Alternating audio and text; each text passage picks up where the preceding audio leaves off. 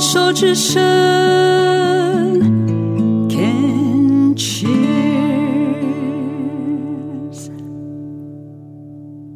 欢迎收听《牵手来点灯》，我是主持人张光斗。这个月份我们的节目，呃，要分享的是第二次世界大战，呃的尾声。一位谢里法教授他写的，他小时候呃被父母带去金瓜石，呃逃避美军空袭的一段往事的一段文字。这段文字，呃，我们非可以非常看得非常清楚，那就是呃一个小男孩，他站在一个被异族、被日本军人统治下。他所看到的一些不公平，乃至于一些呃，跟一些时大人眼中的时事，跟一些大人曾经说过的话，呃，那个时空今天看起来，呃，确实非常有感触，因为。呃，何为国仇家恨哦？然后呃，曾经被异族统治过的我们的一些百姓，他们当年他们所受的一些委屈，在其实，在今天的台湾社会上，已经没有人提那一段了，反而有一些人想尽办法来想做日本人，这是没办法的事。嗯，我不知道呃，大家有没有经常去日本旅游？呃，因为。这些年来，就一二十年来，去日本旅游一直是台湾民众的第一选择。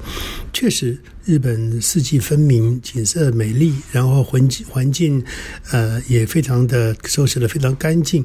呃，又去泡汤，我不管种种，不管怎么说，所以，呃，日本一直是跟台湾一直是呃紧密相连的哦。然后，可是。呃，像我在日本做了十几十二年，可是我觉得比较乖鹅的地方，就是比较奇特的地方，就是每一年一到暑假，就是美军轰炸，就是在日本跟呃在长崎跟广岛扔下原子弹的所谓的纪念日的时候，呃。日本举国上下乃至于电视台就开始播放当年被轰炸的那些呃遗孤，乃至于受伤的人，然后诉说他们的悲痛，那啊以及他们被被爆破了以后，他们遭到的那个伤害种种等等。可是他们从来不会从另外一个角度来看，哪个角度呢？就是为什么我们会被轰炸？我们为什么会挨到原子弹？为什么他们从来没有提过？尤其是媒体上，呃，一般老百姓私下也许会有人提，可是，呃，主流的一些媒体乃至于一般老百姓的口中，你听不到这种反省的声音。所以，这对于曾经遭受过日日军侵袭、侵呃日本这个。呃，伤害过的民族来讲的话，我们从我们角度来看，实在是无法接受的一件事。好，我们继续来分享，呃，谢立法教授他所写的《在金瓜石的童年》，我们来分享第三段。早上天未亮，隐约听到有女人哭泣的声音，越来越大声，把全家都吵醒来。到了近中午，才传说对接。春江伯的女儿刚收到未婚夫从前线来信，是准备好为国牺牲前写的诀别书。日后才知道，他们的舰队刚出海就遭敌机攻击，眼见就要沉没，才写下这封信，如报上常见的“全没”二字。舰上官兵无一幸免。只有这封信辗转寄回来了。这消息，阿公一整日都在批评。日本人到台湾来挖金矿，把台湾青年送出去为日本牺牲，还有什么天理？尤其当他听说在诀别书的最后大字写下“天皇陛下万岁”，无论如何，他不信台湾人到临死还不觉悟。有这样的台湾人，便有这样的日本人。教室里，同学开始耳语，在传天皇将向全国广播的消息。下课后，果然于回家途中被一名身材高大、穿白制服的警察留在石阶上。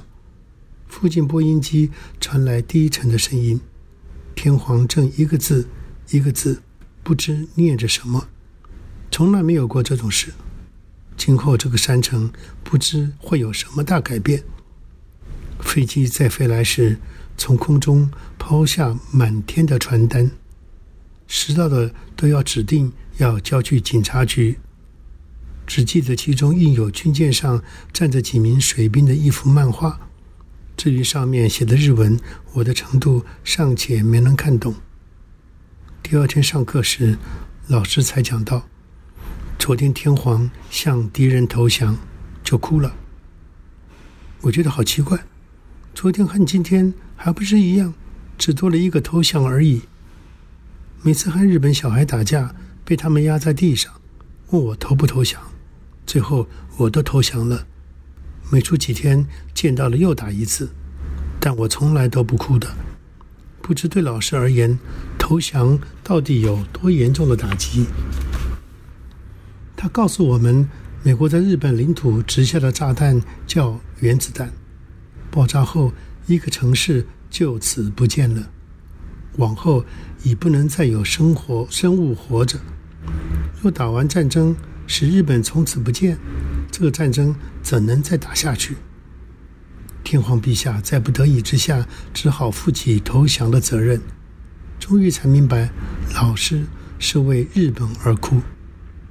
又说，老师们不久就要和其他日本人一起回日本，但一定会再回来，要我们等待。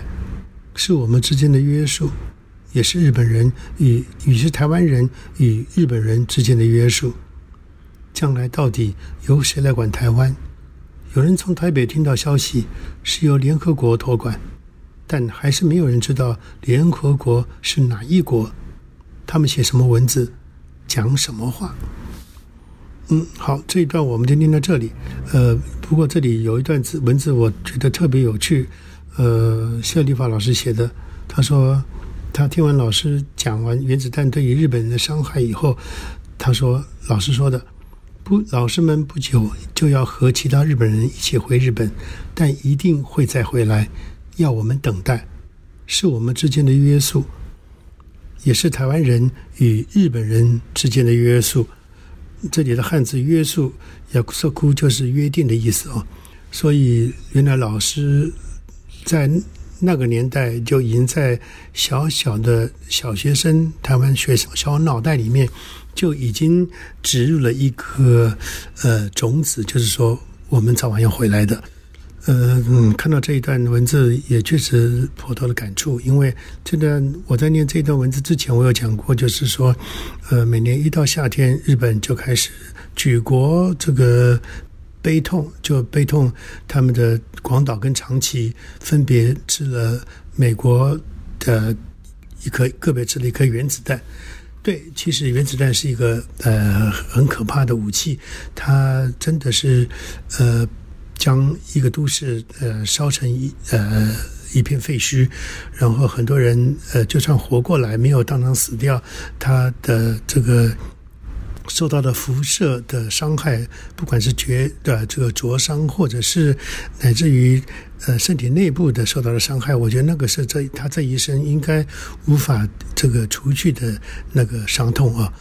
所以呃，当然呃，除了在战场上死掉的人人之外，在在受到这个原子弹轰炸这个当下，很很多。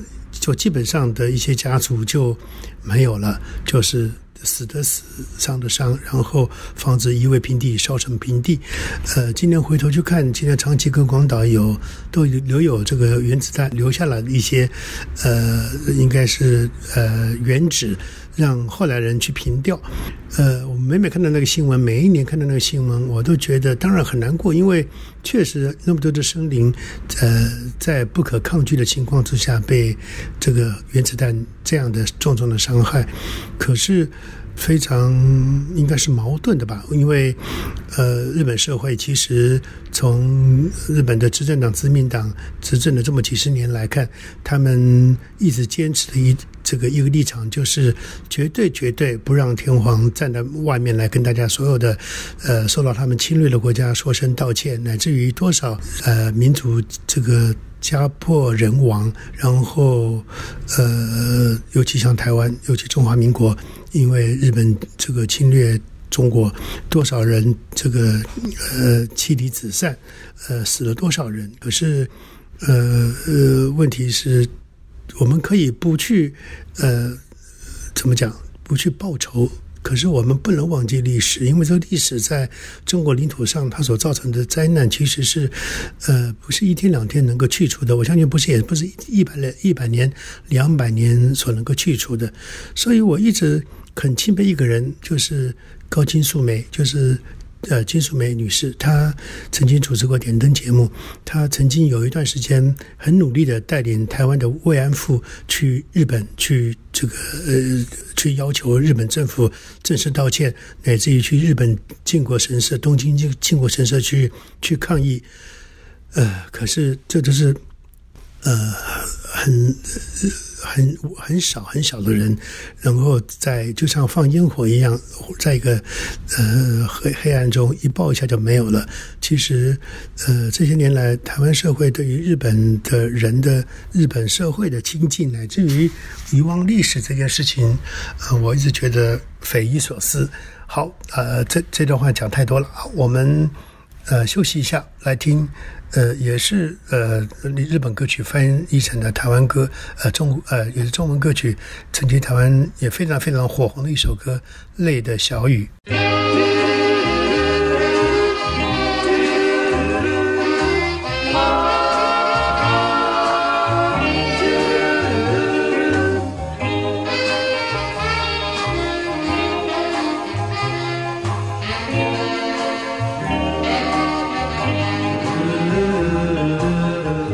分不出是泪是雨，泪和雨一起了你，一起你雨中分离，泪珠儿洒满地。哭泣，你哭泣为了分离，分离，分离后再相见不易。我曾把你的爱情藏在我心底，啊，藏在我心底，就好像藏起回忆。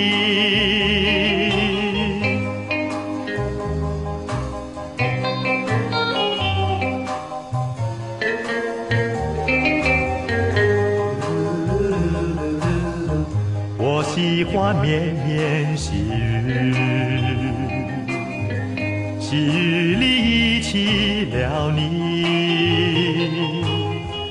忆起你在我怀里，泪珠儿洒满地。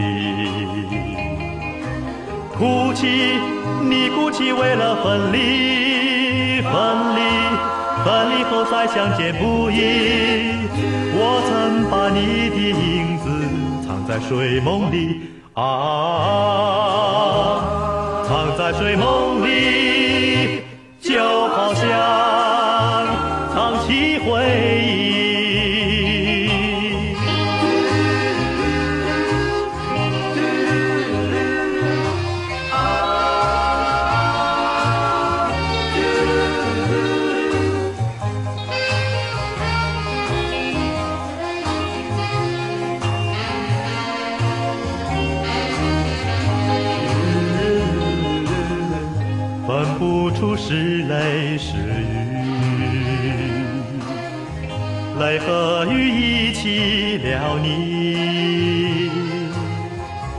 一起你雨中哭泣，泪珠儿洒满地。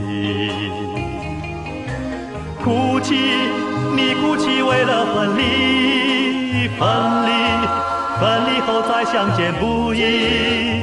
我曾把你的眼泪藏在寂寞里啊，藏在寂寞里，就好像藏起回忆。